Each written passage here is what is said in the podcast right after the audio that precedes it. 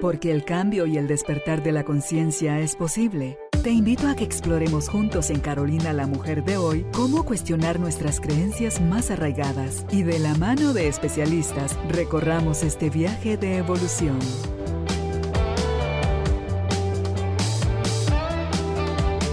Este episodio llega a ti gracias al apoyo de Cemento Stark. Transforma tu vida, transforma tu casa con Cemento Stark. Bienvenidos. Tribu de Almas Conscientes, estoy más que feliz de darles nuevamente la bienvenida al estudio de Carolina, la mujer de hoy, y saber que somos ese grupo de personas que están listos y dispuestos a seguir aprendiendo más de aquellas cosas que a lo mejor ya sabemos un poquito o escuchar por primera vez todo aquello que ni nos imaginábamos. ¿Cuál es nuestra situación? El tema en el que nos vamos a mover hoy tiene que ver con cuál es nuestra situación en la que crecimos, de qué hogar venimos, estamos, si fuimos criados por nuestros papás biológicos o fuimos a lo mejor adoptados por seres que dijeron, yo estoy listo para dar amor a alguien, aunque no tenga mi misma sangre, tengo yo toda la capacidad de amarle.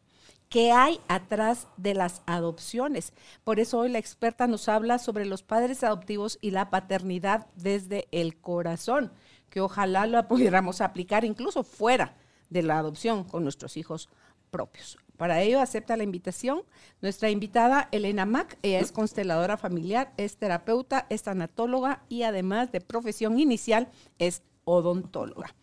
Le damos así entonces la bienvenida a nuestra invitada y a usted, que si está listo, está lista, nosotros también. Bienvenidos, bienvenidas, empezamos. Elena, ¿cómo estás? Bienvenida al estudio. Pues muy contenta de estar de vuelta por acá, con este tema tan profundo, Ah, tan rico, pero que hablamos muy poco muchas veces. Realmente es... Eh, me encanta. ¿Tuviste la serie del Mi Otra Yo? Sí, Ah, me encanta. Esa serie turca que nos muestra de una manera muy amena cómo todo lo que vive el ser humano, ante todo cuando se presentan situaciones de que dice uno no me conviene, no me gustan o dolorosas, hay algo atrás de eso que nos está nada más esta persona en el presente permitiendo ver que es aquello que no se ha resuelto, no se ha integrado en nuestra familia. Entonces, menciono esto porque pienso en los pactos de alma, pienso en esos amores que no necesitan tener consanguinidad para poderse expresar y manifestar, que es como yo veo a los papás adoptivos. Pienso en la renuncia que tienen los papás biológicos, que socialmente, culturalmente es duramente criticado, pero sin esa renuncia no podrían los adoptivos tener acceso a ellos. Totalmente. Justo lo que tú estás mencionando es una de las grandes cosas que quedan ausentes cuando hay una adopción. Y es justamente ver el dolor de la madre que renuncia, porque ella sí seguro que conoció a su hijo, y el padre que aunque no lo sepa muchas veces, de alguna manera hay una renuncia no solo de él, sino del sistema familiar también. Entonces, son los grandes ausentes en las adopciones y son los grandes eh, presentes en los hijos, ¿verdad? Porque siempre los van a llevar en su, ahí sí que en su ADN, siempre va a estar eh, el registro de papá, de mamá y de todo un sistema familiar que necesita ser visto, que necesita ser honrado, sin esa crítica, sin esa, sin juzgarlos, porque mira, para entregar a un hijo solo la persona sabe realmente el proceso que vivió. La madre lo que tuvo que, mira, para no haberlo abortado, sino haberlo dado en adopción, es un proceso donde tú llevaste a tu hijo por nueve meses y donde al niño le va a influir mucho lo que vivió en la madre, las emociones de la madre, eh, lo que hablamos hace un momentito, todo lo que viene a afectar a, al niño, que va a ser como su, su, herramienta con la que él se va a forjar y se va a formar para una vida futura, para una vida adulta. Entonces es ver más allá de solo un niño adoptado, ver todo lo que lleva encima, todo lo que puede ser complejo eh, desde, esa, desde esa mirada, ¿verdad? Y luego lo de ver un niño adoptado, esta charla que escuchaba decía, hay gente que se justifica el mal comportamiento de una persona, es que es adoptado. Dice uno, no, dice la persona, no es eso una forma de señalarle, o sea, no descalifica a alguien o no le quita valor a alguien el ser adoptado. No. Lo que sí puede haber atrás de esa persona, que muchas veces desconocemos la historia de las condiciones en las que nació, cómo y dónde estaban sus papás biológicos y qué los llevó a tomar esa decisión, porque muchas de esas decisiones es salvarle la vida al niño. Totalmente.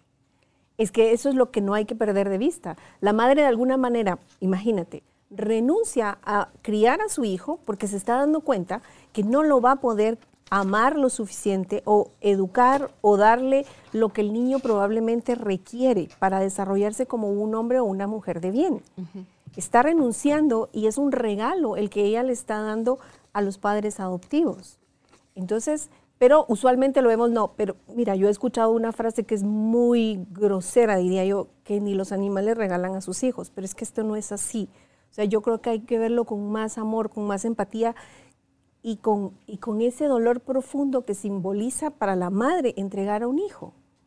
Y si lográramos respetar esa, ese dolor y verlo desde esa dimensión más amorosa, creo que habría menos conflicto. Ahorita que tú dices, de verdad, creo que voy a volver a oír esa charla, porque decía, ni ahorita que tú estás diciendo esa frase que es súper cruda y dura, decía esta experta, las serpientes, por ejemplo, se reproducen a través de huevos, ellas no se quedan a ver cómo hacen los mamíferos, en la crianza no generan vínculo con sus crías. Desoban, se van y ahí sí que sobrevive el más fuerte. Pero nosotros los humanos y todos los mamíferos, los animales mamíferos, generamos ese vínculo que necesitamos porque de alguna forma, de todos los humanos somos los más lentos. Sin independizarnos y hoy en día cada vez se identifica más eso. y se alarga. se alarga a la adolescencia.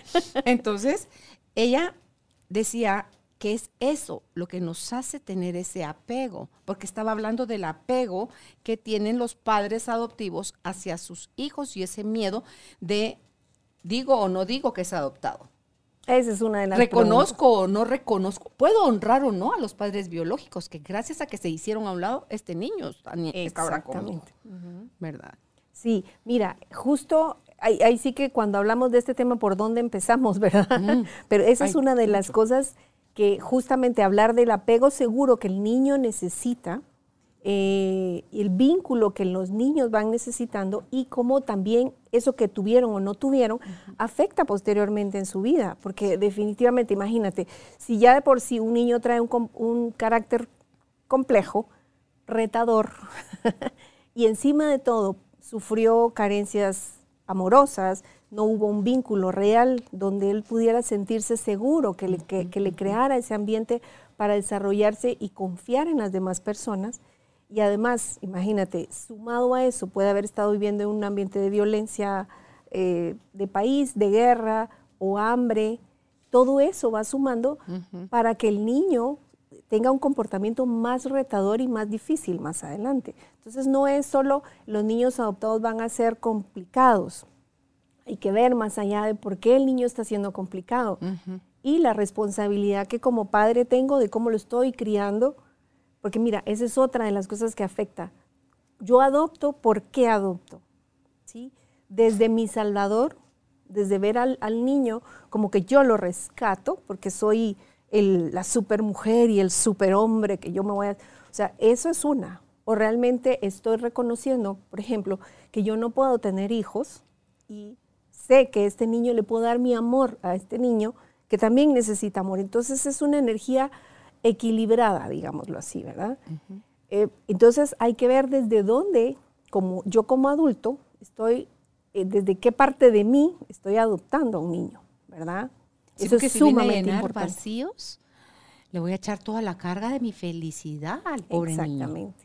Y es hazme feliz. Yo me estoy sacrificando por ti. Y el amor nunca es un sacrificio. Exactamente. Entonces, mira, como un niño que le están poniendo esa carga, que es adoptado, pero ya viene con una carga tan grande como esa, va a poder desarrollarse plenamente, va a poder ser feliz del todo. El niño va a crear probablemente problemas, ¿sí? lo que está llamando la atención para que las cosas cambien, para que las cosas sean diferentes en su ambiente, ¿sí? Entonces hay mucho atrás de un comportamiento, llamarlo difícil o porque es adoptado, o poner una etiqueta, ¿verdad? Siempre poner una etiqueta es terrible. Eh, y mira, yo conozco gente, niños adoptados, que son sumamente felices, pero tengo una paciente que llegó desde que el niño era pequeñito, lo adoptaron a los días, y yo le decía, mira, honra primero a los padres, honra la renuncia el papá y la mamá hicieron su proceso de honrar a los padres y todos los años eh, la madre hace un homenaje simbólico, pero interno, decir gracias por el regalo que me diste, o sea, a la vida en general. No sabemos las condiciones en las que fue, eh, en que nació el niño, pero no nos toca juzgar. Y este niño, te digo, es el niño más feliz, es inteligente, es amoroso, pero es el respeto que también mostramos hacia, hacia los padres biológicos y hacia la renuncia que, el niño, que los padres tuvieron. No pongo a los papás biológicos en desventaja y a mí en superioridad porque yo tan maternal, yo tan buena yo tan buena que soy. Eh, puedo y tengo ese corazón. No, interesante. ¿Has encontrado tú qué hay atrás, Elena, de la adopción? ¿Qué tipo de necesidades puede tener un individuo en lo personal o como pareja para adoptar? Mira, hay mucha, en primer lugar, es llenar un vacío, ¿sí? Pero un vacío, mira, hay que ver por qué se adopta. Por ejemplo, hay padres que adoptan porque no pueden tener hijos. Eso es lo, tal vez lo más común. Pero hay padres que lo reconocen. Digámoslo, viéndolo desde constelaciones familiares, tú tendrías, tendrías que aceptar primero rendirte ante que no pudiste ser, un, ser padre biológico de un niño. Pero te has topado con gente que se renuncian, ok, no voy a, y luego quedan embarazados. Sí, porque justamente es, es, exactamente, estás cuando tú renuncias, cuando tú asumes y, te das cuenta que así es y dejas de pelear con la vida, porque yo, y te pasas de, ya dejas de ser eh, la víctima de las circunstancias y te, simplemente dices, bueno, así es, ¿verdad? Algo se sana y por eso muchas veces viene el, niño después. Entonces muchas veces este niño adoptado es una forma como de sanar al sistema familiar. Ese niño lo que provocó fue sanación en mi sistema porque yo logré eh, desarrollarme como mamá y, y, hay sanación en el proceso. Entonces esa es una. Hay otras que, mira, ahora hay tanto enredo con todo esto, pero hay mamás que se rehusan porque lo he visto, he conocido a una paciente que se rehúsa a reconocer que su hijo es adoptado. Simplemente se fue de viaje, estuvo los nueve meses en el extranjero, el niño se nació, se supone allá, pero lo que hizo fue llegar a adoptar a alguien parecido, un poquito parecido. Pero entonces gente que nunca va a reconocer que no pudo tener un hijo eh, biológico. Ay, ay, ¿a qué te arriesgas? Mira, a un montón de cosas. porque encima de todo estás creando más conflicto, estás generando, imagínate, el secreto que el niño lleva La encima. La vergüenza que le daría a ella que sepan que, que adoptó, que no pudo. Mira, el proceso ese es como mucho más difícil. Está poniendo sufrimiento en ella también, porque está viviendo todo un proceso sola, ¿verdad? Eh, entonces, el niño además lleva un secreto encima ella está además usurpando el lugar de una madre. Entonces, desde constelaciones familiares es, está rompiendo el orden, porque en el orden, hablando en constelaciones, siempre está primero los padres biológicos.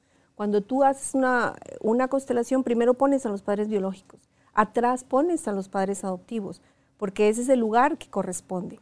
¿sí? Lo biológico va primero, siempre. ¿Y pones además de papá y mamá de ese niño a su árbol genealógico? Sí, si es necesario, sí, pero digamos, una formación de hijos, tú tendrías que poner al hijo adoptivo en, otro, en otra línea y a los hijos biológicos en otra. ¿Eso es como se ponen? O sea, es, doble la linita, porque ves que todo ah, tiene en, un, en, el árbol. Este, tendría que ir en, un, en, una línea diferente, porque no son padres eh, de tu árbol genealógico propiamente. Pero, ok, me, me causa curiosidad, porque ¿qué pasa? O yo entendí mal. Si alguien asesina a un miembro de tu familia, es que me recuerdo eso en la época de La y cuando mataron a su hermano. Decía ella que esos pasan a ser parte de tu árbol genealógico. Ah, no, pero energéticamente forman parte de tu sistema. No, no los del pones en- sistema familiar. del sistema ah, no, no, no familiar. es que les vas a poner ahí No, no, no. y linita y corazoncitos, ¿ah? No, Pero- es simplemente que ves a la víctima y al victimario como una unidad.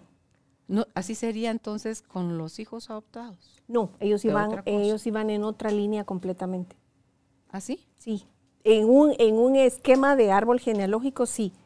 O sea, van eh, como en una línea diferente. No puedes poner, pa- porque cuando has- armas el árbol es papá, mamá y los hijos abajo. Pero ahí los tienes que poner aparte, porque no son hijos biológicos. Mira qué interesante. Sí, sí. Y, y es que mira, es que eso es así. El ni- un niño adoptado, además de llevar una fidelidad para sanar su, el sistema familiar de la familia adoptiva, también lleva la carga o la responsabilidad, digamos, de sanar a su propio sistema familiar. Entonces lo lleva, lo lleva más complicado. Porque no tiene la información de convivencia, pero sí tiene toda la información genética. Sí, toda la, la información energética, biológica que la lleva en, el- en su sistema, ¿verdad? Ok. Y esta mamá no quiere entender. No, esta mamá se rehúsa simplemente a que eh, a su hijo lo sepa y la sociedad lo sepa. Entonces, el papá y la mamá, porque son, son los dos los, los que ¿Y si sí está diciendo la verdad? de que lo fue a tener afuera. Sí.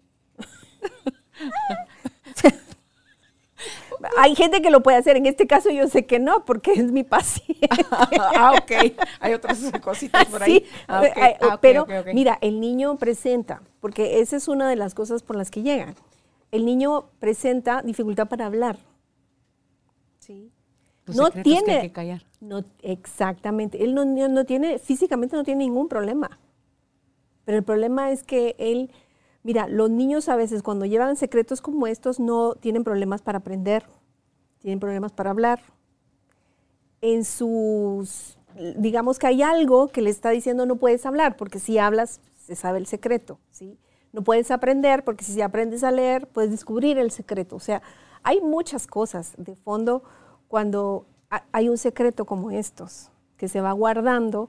eh, y yo te digo, en lo personal, lo que yo he visto en general, siempre es mejor decirlo. Y es mejor decirlo lo más pronto que se pueda. Si un niño es pequeño, él lo va a entender sin tanto, eh, en la medida que uno crece, se pregunta, tengo también una paciente que le, le dijeron que era adoptada hasta los 20 años. Se ponen peor, ¿verdad? Sí, pero ¿sabes qué pasa? Dice, pero ¿por qué nunca me lo dijeron? Yo en el fondo Mm. lo sabía. Y eso pasa, mira, lo he escuchado tantas veces, que el alma sabía que era, que algo no es, algo había, había algo que no le estaban diciendo. Sí, a Y mí mi cuando al drama me lo decía, que yo era adoptada. Pero tú no eras. Pero no era adoptada, solo era mi mi horrible drama. Yo creo que uno se lo pregunta a veces cuando mira que no encaja. pues, pero- cabal, también, por otro lado. Yo soy el bicho raro. sí. Ah, ok. Entonces, lo- ¿se callarán por miedo a que el niño me va a dejar de querer si sabe que yo no soy su mamá biológica? Sí, mira, ese es uno de los miedos más grandes.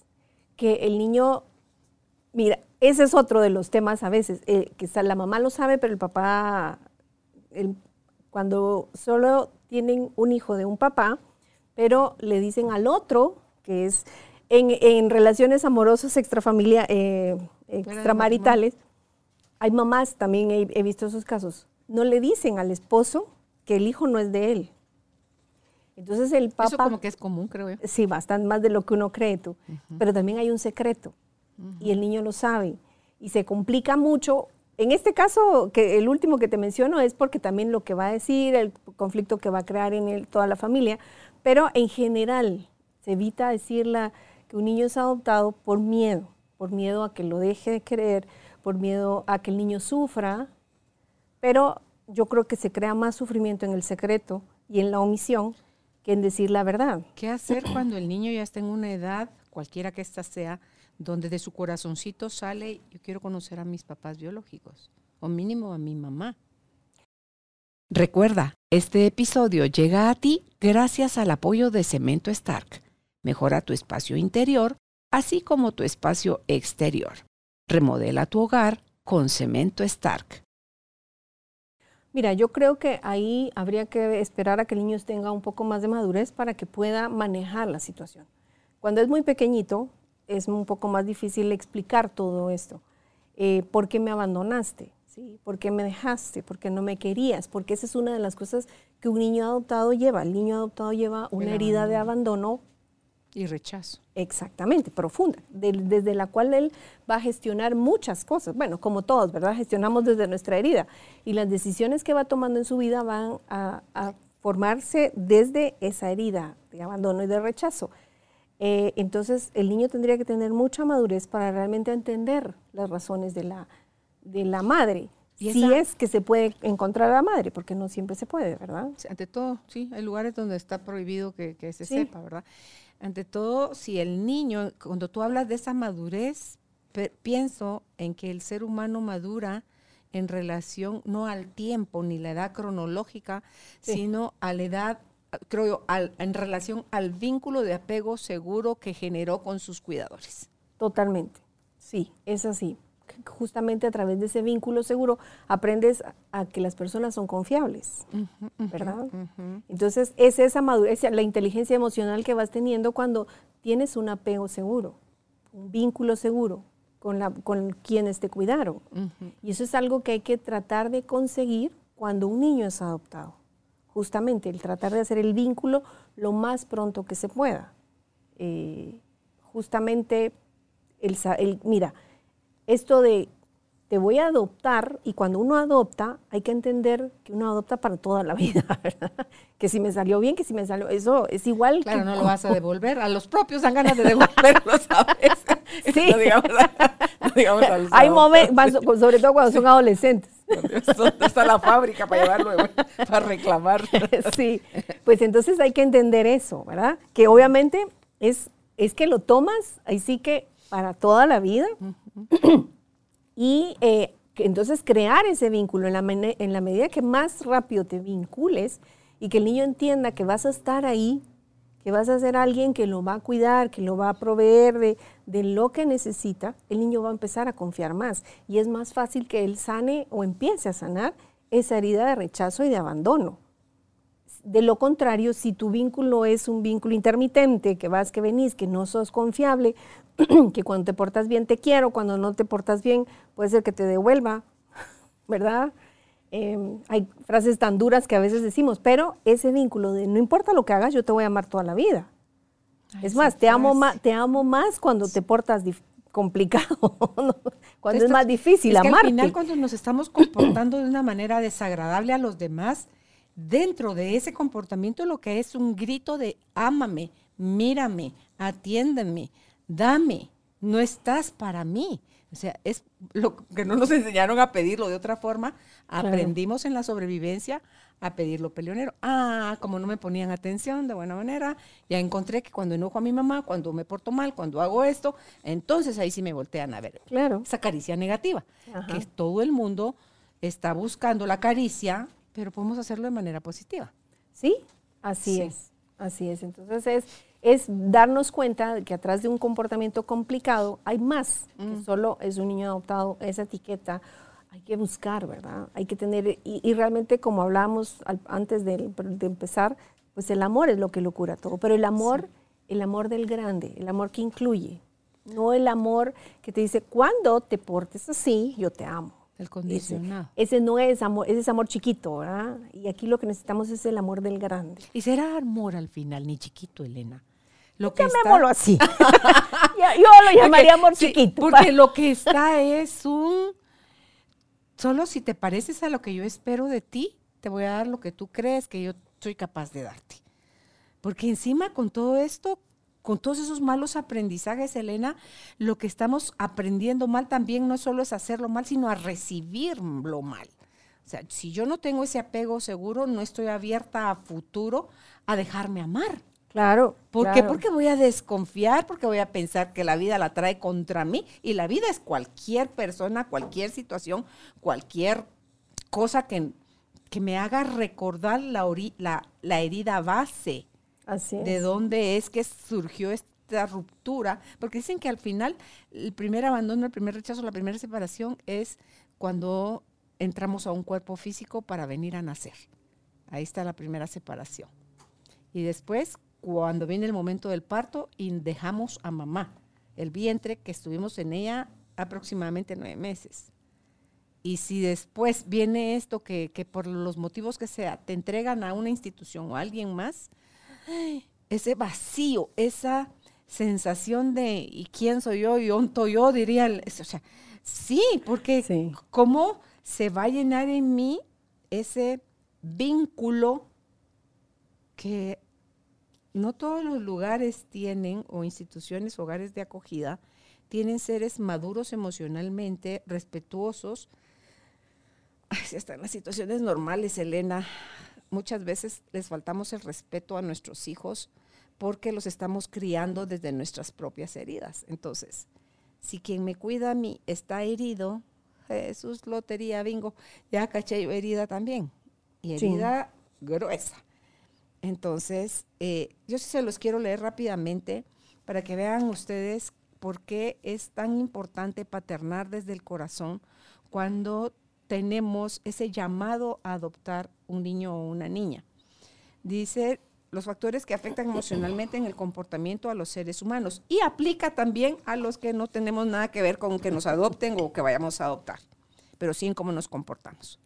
Cómo ha sido el embarazo de mamá, el parto y el posparto, la edad en que se produjo el abandono, si el niño ha estado en una institución o en una familia de acogida y de cuánto tiempo y la calidad en que ha sido acogido, cuál ha sido el tipo de privación que ha sufrido, nutricional, sensorial, afectiva, de qué grado, de qué intensidad y la duración de esa privación, la herencia genética, ha habido un contexto de violencia contra él o un entorno hostil de violencia intrafamiliar o de conflicto bélico, el ambiente en el que ha vivido, la cantidad de personas que vivían cerca y eran cuidados simultáneamente por el mismo cuidador, la edad en la que ha sido adoptado, el temperamento con el que nacemos, hubo un cuidador cercano que haya generado un vínculo de cariño, si ha habido un grado de desnutrición leve, moderada, severa, y por supuesto la familia adoptiva y todos sus adornitos que puede traer uno como ser humano y de su árbol genealógico.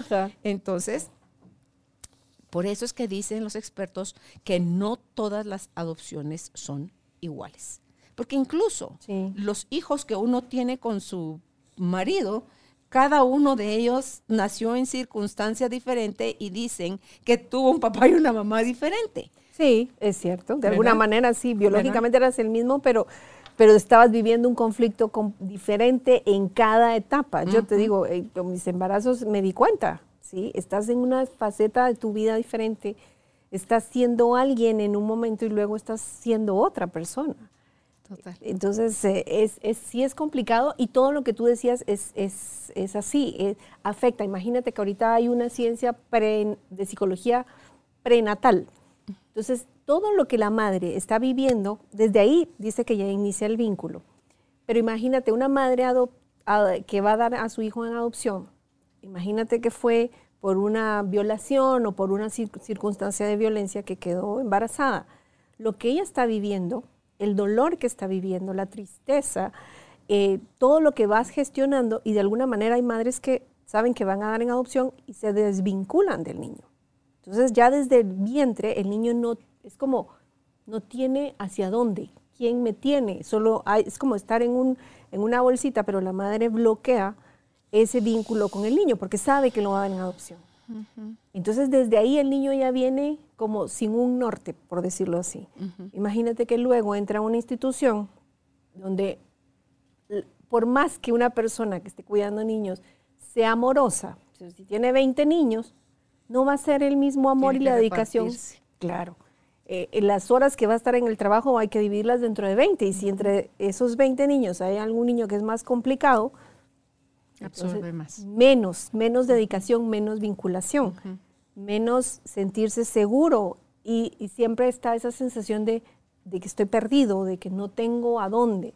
Y si a todo eso le sumas que ha estado en una institución por mucho tiempo, que pasa, mira, pasa esto también, llegan a ver a los niños y al final no los adoptan, adoptan a otro.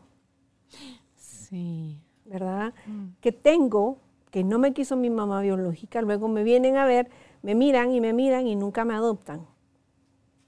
Súmale eso a todo lo que ya traía la desvinculación que había vivido antes. Entonces, ser un niño adoptado no es tan fácil. No es así como, ay, no, él debería estar agradecido porque le dieron todo. No es tan simple. ¿A qué hogar llega? Ah, y después eso, ¿verdad? Te adoptan y, bueno, llegas a un hogar donde tú como niño piensas que te van a, tratar de una forma, te van a tratar de otra, y resulta que, no es así. Entonces hay muchísimo atrás de una adopción y, y, muchísimas cosas se pueden complicar en el proceso si no somos realmente conscientes de lo que estamos haciendo. Como padre, es decir, de verdad me voy a dedicar, de verdad, eh, ahí sí que lo tomo tal cual es, sin culpar o soltando mi miedo a que pueda... Escuché a una señora que decía, mira, es que no sabes la herencia que trae, ¿verdad? Tal vez hay... Las palabras eran, eran fuertes, pero así tal vez trae algún problema mental o cosas así, ¿verdad? Que tú puede ser, pero ¿y cómo saberlo? Si no, destapas el paquete. Pues igual pasa con un niño, un niño normal, de un niño tuyo. sí, sí, porque tantos secretos detrás que no te sabes que... De algún ancestro tuyo vienen ahí o de tu pareja. Claro, entonces es siempre así, pero ah, está como mucho más esa, esa situación cuando es un niño adoptado, ¿verdad? ¿Creen que ahí hay más riesgo? Sí. Y no sabemos si lo que viene es, es un, una personita llena de amor, que va a traer dulzura, que va a traer equilibrio, que va a traer paz, que va a traer qué sé yo, cuánto regalo. Eh, y, luego también vienen, como venimos todos, con un timing, o sea, un tiempo para estar ahí. Y eso tampoco, eh, si a alguien le ha costado tener hijos, finalmente se eh, decide por una adopción y, después este niño muere o, o, este niño quiere independizar, independizarse rápido o se gradúa ya de la universidad y se quiere ir a vivir lejos, porque a veces hasta buscan el instinto de donde vienen los ancestros o traen la profesión que viene en la sangre, o sea, que vienen de los ancestros. En fin, hay, tanto, Hay tanto, hay tanto, tanto. Es cierto. Mira, y sabes también que, que, a veces hay adopciones cuando uno ya tiene hijos biológicos. Ahí también hay que ver por qué la madre o el padre quieren adoptar a un niño. Eso también puede complicar en la pareja muchas circunstancias. Hay que tomar en cuenta, por ejemplo, lo que los niños biológicos sienten también. Mm.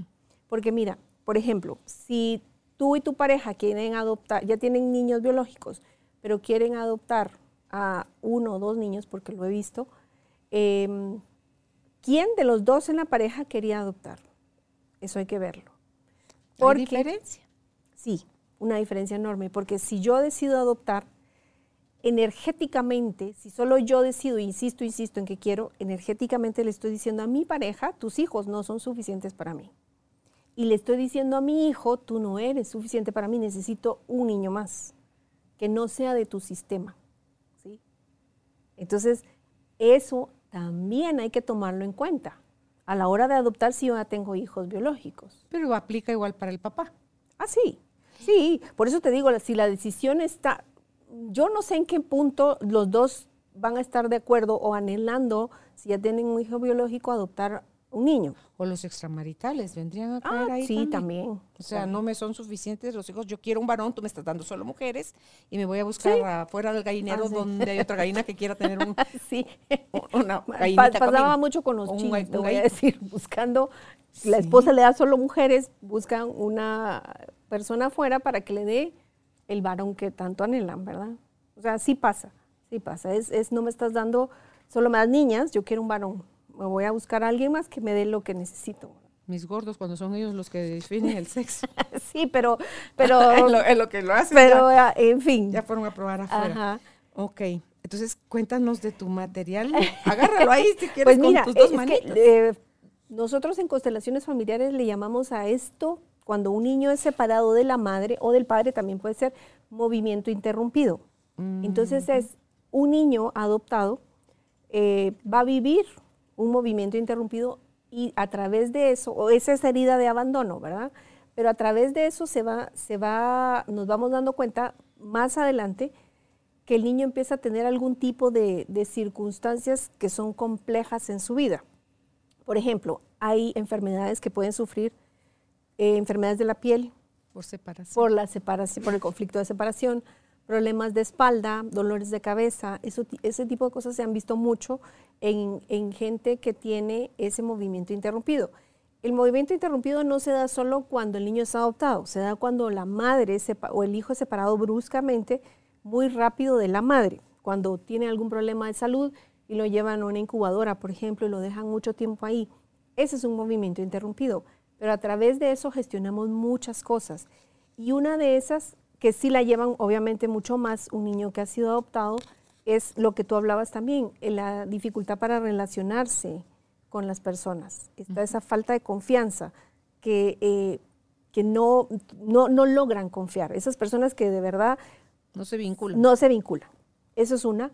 Otra es, les cuesta mucho sociabilizar, justamente porque no tienen la confianza de abrirse, de que los demás los conozcan, o me abrí y me lastimaron, ¿sí? No logran eso. Consecuencias del apego inseguro o ambivalente o sin Exactamente. Eso es otra. Eh, otra de las cosas que se ve, problemas de pareja, ¿verdad? La persona nunca logra como, eh, no es nunca, le cuesta mucho relacionarse de pareja a pareja. Tiene además miedo a que eh, su historia se repita, que su, se tengan que dar en adopción o qué sé yo. A veces se dan de nuevo los patrones que se repiten de, eh, de patrón, de, mira, es como cuando tú estás empezando a vincular con alguien, vuelve a surgir el dolor, el trauma de la separación y te impide eso eh, estar como más pleno con una persona. Parte de estar en pareja es esa intimidad, no hablando de la intimidad física, sexual, mejor dicho, sino de la intimidad emocional. esa, esa parte donde me abro completamente a que mi pareja me conozca, esa es la intimidad que más sostiene una pareja eh, en general. Y esa es la parte que le cuesta muchísimo a una persona que tiene, lo que te digo, de un movimiento interrumpido. sobre todo si, si es adoptado y no ha trabajado eso en, su, eh, en sí, eh, le va a costar muchísimo también. Y no hay, no, no disminuye, por decirlo así, la, la gravedad o el, o el agujero, el vacío que se hace si es porque mi mamá murió cuando yo nací, si estaba precariamente, o sea, económicamente, que ella se quedara conmigo implicara que igual me le iba a morir en sus brazos porque no tenía para ni techo, hay gente que vive en la calle. Sí. Em, eh, ya tenía muchos hijos y es que pueden haber cualquier cantidad de razones. Afecta o el sentimiento, el movimiento interrumpido es igual de grave en cualquiera que sea la condición o varía ahí también en intensidad? Yo creo que es lo mismo, porque la separación es la misma. Lo, ah, con todo lo demás que tú me estás diciendo, es tu mente la que entiende más. Sí, es que mi mamá estaba muy pobre. O sea, tu mente lo entiende. No, no, chiquito no entiende. Pero, mi madre es de eso. Exactamente. Porque eres a tu mamá. de adulto, trabajaba Claro, por eso te digo, es más fácil entender que mi mamá me dio en adopción porque no podía cuidarme porque o porque mi mamá murió. Es, eso lo entiendo, adulto. Así como Moisés, que lo pusieron en la, cunita claro, para, para, salvarlo. Sí, eso se entiende más, eso lo entiende más la mente. Pero la, la, la herida es la misma. No importan las circunstancias. Es más, a veces eh, está el movimiento interrumpido y tu mamá sí estuvo, pero este, se, te tuvieron que poner en una incubadora. O sea, Estuviste un mes Pero tu mamá estaba, exacto, desde lejos viéndote, o sea, ella estaba, pero tú no la sentías. Claro, los niños que pasan meses en los hospitales por sí, ahí hay un movimiento interrumpido seguro, seguro, seguro que sí. Entonces, el, como te digo, es más fácil entenderlo que, que no es que mi mamá hacía eso, ¿verdad? Tenía los hijos y los da en adopción. Tú dirías, ahí es más difícil entender, pero porque a mí no, me quiso, no se quiso quedar conmigo, o qué sé yo, ¿verdad? Tu mente racionaliza y eso es más simple que lo entienda tu mente. pero tu niño interior y tu... Necesita a mamá y a papá. Sí. Y no solo a mamá, No, a mamá y sí. a papá. A los dos, claro. Esa es otra de las cosas que afecta también. Alcanzar tus objetivos cuando ya sos adulto, porque como te digo, desde las constelaciones, es que si tú te cuesta alcanzar los objetivos, necesitas al padre, a sentir ante el padre. Si tú no sabes que fuiste adoptado, no estás sintiendo ante el padre que tuviste. O sea, ni siquiera sabes, no estás honrando realmente al papá, tu papá biológico, te falta eso. La abundancia te cuesta un poco más también porque no estás asintiendo ante la madre verdadera que tienes. A la biológica me refiero. Tienes a tu madre adoptiva, pero y por más que haya sido una madre amorosa o un padre amoroso, presente, vinculado, lo que sea, te sigue haciendo falta los padres biológicos. Entonces es algo que por eso también es importante decir la verdad. Y mira, yo insisto en que es mejor decirlo lo más pronto que se pueda. Un niño pequeñito, dos, tres años, te lo va a entender más rápido. Ah, sí, no nací de mi... Tal vez no le va a dar tanto, tanto que si tú ya se lo dices cuando es adolescente. ¿Y por qué me lo dices hasta ahora? ¿Sí? ¿Por qué no me lo dijiste antes? ¿Me vas a devolver o qué? ¿Por qué me lo estás diciendo ahorita? Con razón no me quieres. Sí, e- e- exacto. Es, mira, esa es una de las cosas donde un niño te puede, te puede manipular. Es que porque cuando no soy adoptado no me crees. No, momento, aquí todos... Hijos y todos entrenados, sí, todos exactamente. Sí. Por eso es importante decirlo lo más pronto que se pueda.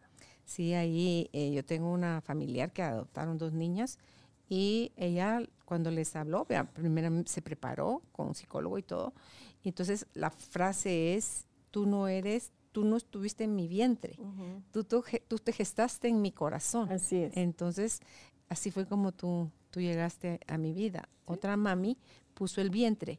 Y eh, porque no entran a dar explicaciones No. de tu mamá aquí, tu mamá allá, sino que y, y yo te gesté en mi corazón y yo tuve el privilegio de, de criarte desde bebecita, porque Sí. los que ya están incluso cuidando a la mujer que está embarazada, que, te- que coman bien, que estén estables, que le, le cubren todos los gastos de parto y todo para que nada más saliendo del, del hospital ya nazca, algunos ya salen como que lo tuvo la, la mamá adoptiva, ¿verdad? Sí. Ya sale hijo de, de ella, para no pasar por procesos de, de papeles de adopción, porque yo creo que en, en todo eso que hay tela que cortar ahí también, Sí. que sí, para qué adoptaban a los niños, que si era para órganos, que si todo eso, eh, venta de órganos es, em, si usted tiene el privilegio de estar adoptando niños, eh, yo creo también ahí, Elena, es- son contratos almáticos. Sí, sí. De, tú vas a nacer en otros, con otros, de otros papás, pero vas a crecer con mi esposa y conmigo. Y nosotros te vamos a dar todo lo que necesites para desarrollarte y, y evolucionar. Sí. Tengo aquí una duda.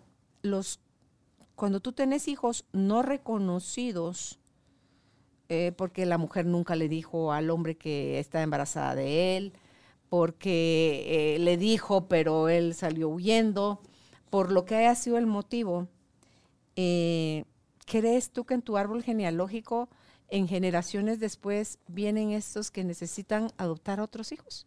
Sí puede ser, sí puede ser, porque lo que estás haciendo es como incluyendo a, y sí que es- excluidos en tu sistema. La- lo que pasa es que las historias se repiten de una u otra manera, ya sea que tú seas el que vuelva a dejar niños sin reconocer o que tú reconozcas niños que otros no quieren reconocer. Entonces es, es de una u otra manera Un de lado de la moneda o el otro, de- pero el tema es el mismo. el tema es el mismo. Y finalmente es ver a esos que no lograron, que nadie logró reconocer, ¿verdad? Yo, los, yo voy a repetir la historia desde el otro lado de la moneda, pero repito de nuevo la historia. ¿Sí? Siempre se repite. Pero sin esa mirada de yo soy más bueno. Exacto. Yo soy más responsable. Ajá. Yo, o sea, no, bueno, eso ni en- flores en ni un mundo ideal. ¿verdad? Sí, porque lo primero que pasa por la mente es, mira qué buena soy yo. Ah, el ego es maravilloso Sí, para decirnos lo bueno que somos. Sí, sí, Ok, ¿qué otro factor tenemos que tomar en cuenta, Elena, para poder paternar desde el Em, corazón? Pues mira, yo creo que eh, estas son de las, de las cosas que te, que te digo que se pueden ver em, en general. Siempre una adopción es mejor, bueno, eh, te voy a contar, Bert Hellinger, creador de constelaciones, decía que las adopciones no se deberían de hacer, que eran más dañinas que beneficiosas. Eso fue al principio, eso fue al principio, sí. Pero después se fue dando cuenta que siempre era mejor que en el mismo sistema familiar se quedara el niño adoptado, es decir, los abuelos, unos tíos, para que siguiera, para que no hubiera una pérdida, digámoslo así. Una exclusión del clan. Exactamente, que no se perdiera nadie del sistema familiar. Después se fue dando cuenta, con las comprensiones que Constelaciones le fue dando, que sí se podía adoptar, eh, o sea, que podía haber adopciones sanas, digámoslo así, eh, cuando la persona lograba primero honrar, lo que hablábamos al principio, la renuncia de los padres y respetarlos como los padres biológicos. Esa es una de las cosas que no hacemos cuando mantenemos el secreto. No estamos honrando a los padres.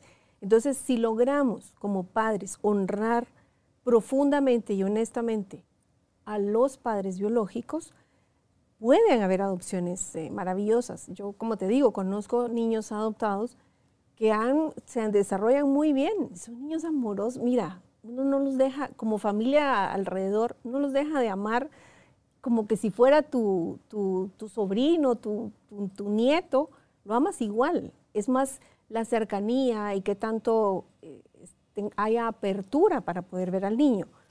Eh, siempre, lo que pasa es que, mira, siempre hay gente que tiene ese tabú en la mente, ¿verdad? como no es, eh, como no es hijo biológico, entonces seguro que el niño es tal cosa. Siempre, y sobre todo en, los abuelos y demás, hay esa creencia de que un niño adoptado es más conflicto que beneficio. Eh, pero si logramos ver más allá, ahí sí que con ese amor grande, que yo sí le llamo amor chiquito, pero te voy a decir por qué le digo amor chiquito cuando no incluyes, porque es la manera que aprendiste a amar. Entonces, para la persona, eso es su amor.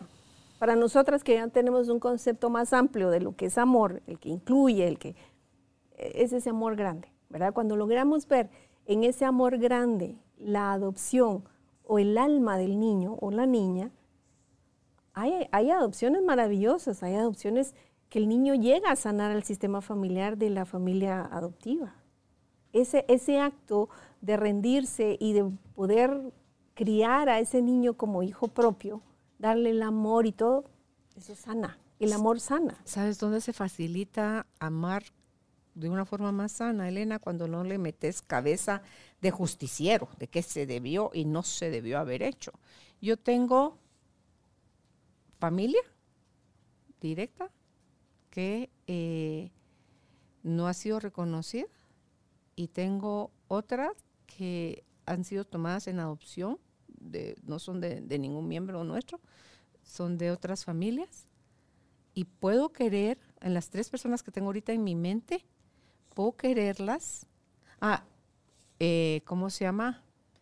Como que tengo relación con los otros parientes míos. ¿Sí? Pero me di cuenta que para poder sentir eso por ellas de esa forma era que no le tenía que meter cabeza. No juicio. Exacto es, donde está el amor grande, donde no metes juicio. Sí, entonces sí se les puede querer igual. Se les quiere igualito, hasta más los querés saber. Son más buena onda.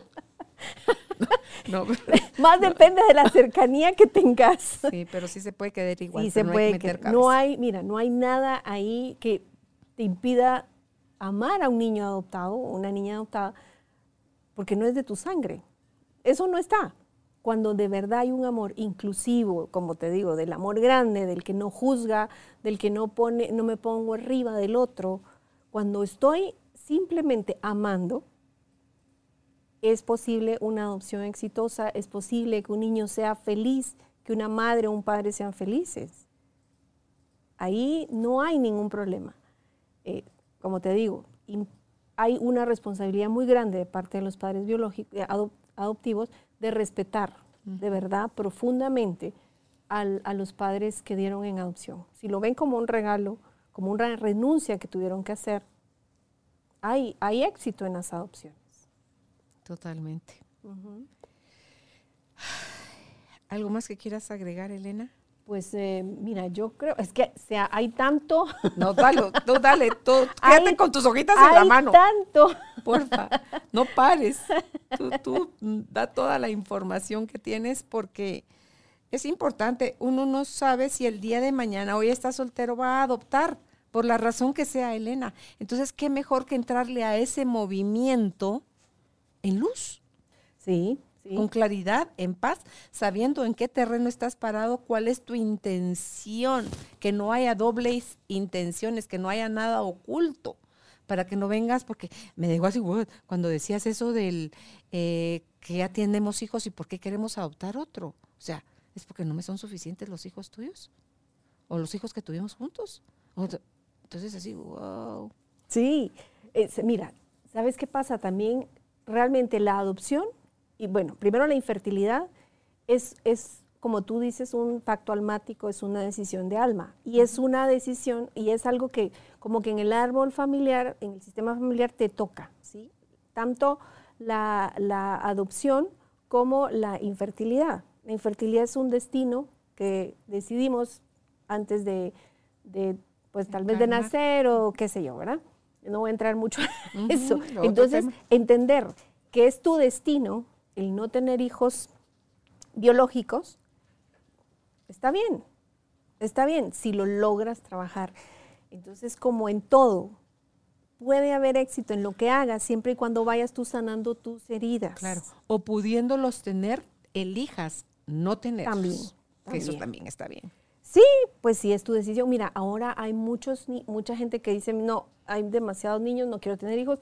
Pues también es una decisión, es una decisión personal, es una decisión de cada uno y, también habría que ver que hay en, los, en el sistema familiar que esa persona necesita no tener hijos. Yo he visto, pero bueno, esa es otra historia, ah, que los árboles están tan, árbol familiar, el sistema familiar está tan, tan cargado que hay gente que decide ya no tener hijos, es como una rama muerta, le llaman es como mejor que es más fácil cortarla que sanarla. Entonces hay gente que simplemente tú ves que las familias se van haciendo más chiquitas, que ya deciden no tener hijos, que tienen solo uno, que no pueden tener hijos. A veces eso pasa. Eh, entonces un niño adoptado a veces viene a, a sanar eso. Esa rama en esa adopción es que el proceso interno que lleva o que deberíamos de llevar ante una adopción es un, es un proceso profundo, es una purificación interna que, lo, que uno lo debería, así lo debería de tomar uno, ¿verdad? Es sagrado. Exacto, porque mira, no es que voy a adoptar a una planta, es un ser humano. Imagínate lo que implica tomar a, a un niño, como tener hijos, pero digamos que eso lo llevas como más así, como más sin pensarlo tal vez demasiado. Pero una adopción es un proceso serio, hay que tomarlo eh, y mira, que estén de acuerdo los dos padres, definitivamente, porque em, a veces se da también que solo uno está de acuerdo, el otro no, y entonces realmente si los dos no están de acuerdo, ahí no va a Hay imposición para uno de los, dos, de los dos. Estás imponiéndole la, la, ahí sí que la adopción a, a, un padre que no estaba listo para hacerlo. Entonces eh, hay que ver desde dónde estamos decidiendo la adopción, si ya trabajé en mí lo suficiente para poder adoptar. Como, como padres siempre deberíamos de ser más conscientes de cómo estoy para, para darle amor a un, a un ser que, con el que voy a influir tanto en su desarrollo, no digamos con un niño adoptado. Realmente estoy listo, tengo la madurez, tengo, eh, aunque no sea lo económico nada más lo que te mande, porque mira, puedes darles muchas cosas, muchos lujos, pero no le estás dando lo más importante, que es el, vínculo, el apego, el amor seguro. Porque no solo el vínculo que tú como pareja le vas a dar a, ese chiquito o esa chiquita, sino también el resto de tu familia, de las familias de ambos, lo van a querer, lo van a aceptar, lo van a incluir o lo van a ver siempre como de segunda categoría porque no es biológico, sino que es adoptado. Pasa, pasa también. Pero mira, ahí es tu decisión, porque esta es una decisión de pareja pero definitivamente va a afectar a todo un sistema familiar. Entonces, eh, hay que ver si la familia alrededor no está de acuerdo con la adopción, si tú estás dispuesta a exponer a tu hijo a un desprecio. Ese rechazo, sí. sí. Puede ser que tenga una implicación más profunda, que tú te tengas como pareja que separar de todo el sistema familiar para proteger al niño y que entiendan los demás y hasta que el niño esté lo suficientemente maduro para entender el rechazo. O sea, ahí habría que trabajar un poco más profundamente, pero sí son cosas que se deberían de tomar en cuenta. Como tía, como abuelo, deberíamos de entender, deberíamos, ¿verdad? De respetar las decisiones de, de nuestro hijo, de nuestro hermano, qué sé yo, y simplemente amar al niño, pero no pasa. Si como pareja estamos pensando en adoptar, ¿es un tema que se puede constelar Todo. previo a que suceda? Sí, Sí. sí, se puede. Y definitivamente, mira, y si yo ya adopté y tengo problemas con mi hijo, también se puede constelar, porque hay que ver qué es lo que el niño nos está mostrando. Sería lo ideal que tú llegaras a una adopción lo más Limpio. limpio. Hasta para tener tus hijos biológicos, para Sí, todo. uno todo lo que debería- tenga que ver con crianza de otro ser, Dios mío. Claro, porque es una sí. responsabilidad enorme. Sí, sí. Mira, sí se puede y yo lo recomendaría mucho, justamente porque es una manera, o hacer un acto simbólico, mira, de honrar. Como te digo, esta, esta, esta señora que te, que te comento, todos los años hace un acto simbólico, yo se lo recomendaba y ella todos los actos. ¿Cómo a- hace? ¿Se puede hablar de eso? ¿Cuál Ah, es el acto simbólico? Ah, ¿Cómo mira, el que te nazca. Ella, yo, yo re- lo que recomiendo es, mira, todos los años suelta un globo al aire, gracias a una publicación, en, eh, escribirlo, es como es energético, mira, es eh, en el Facebook, en el Twitter, solo como gracias a la vida por lo que me ha dado, qué sé yo, es, es más lo que tú sabes que simboliza que todos los demás lo sepan. No es eso. Pero ella en el, en el año, en el día del cumpleaños de la niña, siempre hace, un- una, hace una frase. Yo lo sé porque obviamente es mi paciente, pero eh, en general no es que lo esté divulgando a todo el mundo. Esta adopción no es secreto, pero eh, ella siempre hace esta, este, esta honra en épocas especiales, como decir, agradezco el regalo que me dieron. Al darme a esta niña. Claro, tú, tu, tu renuncia me permitió a mí desarrollarme con esta niña tan amorosa, tan encantadora, tan inteligente y, a sa- y sanar mi sistema porque ella anhelaba ser mamá. Y, y tú la ves ahora y hasta los ojos le brillan. Es una, es, una, es una plenitud que ella ha encontrado a través de la crianza de esta niña. Y la niña es hermosa, es amorosa, es, mira, hasta físicamente se parece a la mamá. Sí, y hay estudios que muestran que estos niños, incluso adoptados, empiezan a padecer enfermedades del árbol genealógico donde fueron incluidos ahora y- hasta se empiezan también a, a- a semejanzas físicas, Sí. modos, eh, cosas que tenía el abuelo y a lo mejor ni conoció al abuelo, pero que están tan bien integrados Sí. en ese nuevo árbol que empiezan a recibir la información, que empiezan a recibir la información como que fueran biológicos. ¿Sabes qué pasa? Energéticamente este, este niño lleva una deuda de agradecimiento ¿sí? a la familia que lo adoptó. Lleva, entonces él en agradecimiento toma ese tipo de cosas. Esto es inconsciente, esto te lo digo pues porque lo hemos visto en constelaciones. El yo por ti. Sí. Y, O yo como eh, tú. Ese yo como tú, yo por ti, lo toman los niños adoptados. Entonces, ellos llevan no solo lo de su sistema, sino a veces gestionan más lo de la familia adoptiva que lo de su familia biológica, por la deuda de agradecimiento que, con la que, que llegaron. Y al final no es que te deban nada. No. Porque ya es un pacto almático donde se acordó que si íbamos a terminar siendo papá, mamá, hijo, aunque ustedes no me procrearon, yo los voy a amar, yo los voy a respetar y ustedes a mí. Y, y tenemos eh, eh, contratos, o sea, cosas que, que venimos a aportar yo al árbol de ustedes y ustedes están aportando al mío, aunque no sepan ni de qué árbol vengo pero a través de que me lo están dando a mí, entregando a mí, mi árbol también recibe y se sana. Pues mira, sí, es así. Eh, almáticamente no hay una deuda. Eh, energéticamente, digámoslo así, todos los hijos nacemos con una deuda hacia nuestros padres. Deuda. ¿La vida? ¿O sí. cuál? eh, ¿Qué le equi- debemos a la de equilibrio, porque un padre, cuando tú tienes un hijo, tú le empiezas a dar al niño, le das, le das, le das, le das, le das. Normalmente cuando hablamos de equilibrio entre dar y recibir, yo te doy, tú me das. Esa es la forma de, eh, cuando estamos hablando... Pero no te estoy dando mi presencia. Yo, el bebé querubín. no, ahorita, te, ahorita, te, voy a explicar a qué me yo. refiero. el bebé querubín. Yo el bebé querubín que... que sí que me río contigo y te muevo y te hago ojitos y te Sí, beso. mira, te voy a explicar esto. Esto es como en constelaciones vemos el orden y el equilibrio. Entonces, en, en- cuando estamos hablando de dos iguales, pareja o qué sé yo, es yo te doy, tú me das. ¿sí? En pareja yo te doy, tú te, yo te cuido, tú me Los cuidas. papás a así, los hijos ¿verdad? igual. Cuando es padres e hijos es un poco diferente. Los padres primero dan, dan, dan, dan, y los hijos devuelven con sus propios hijos.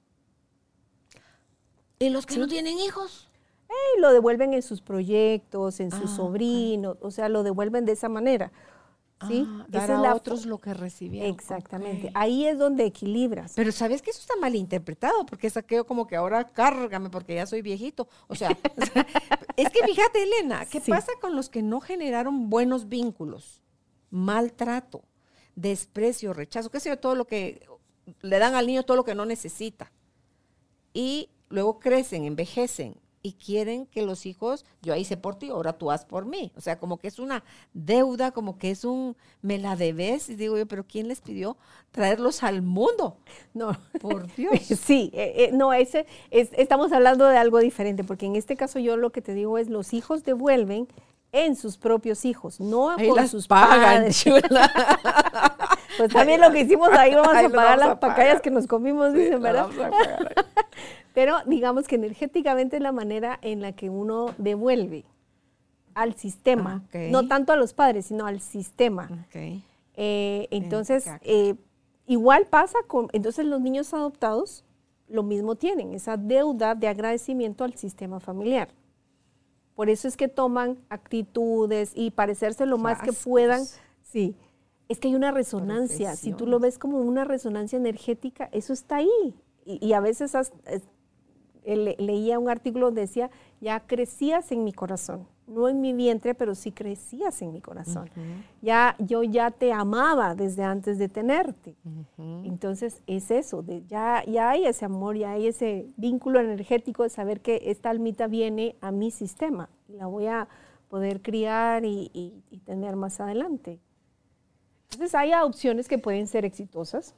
Ojo con lo que hacemos, la responsabilidad que tenemos, como tú dices, al criar a un ser humano y todo lo que implica. No acaba, hasta que la, es que hasta que la muerte nos separe, Con- Elena. sí, Literal, más profundo con el con el marido te puedes divorciar y volver a casar o con la mujer, pero los hijos Sí. es hasta que uno de los dos se muera, ahí no se acaba antes el contrato. y a veces se mueren y todavía seguís anhelando y añorando, ¿verdad? Luego oía otra plática que como todo lo naturalizamos, ¿verdad?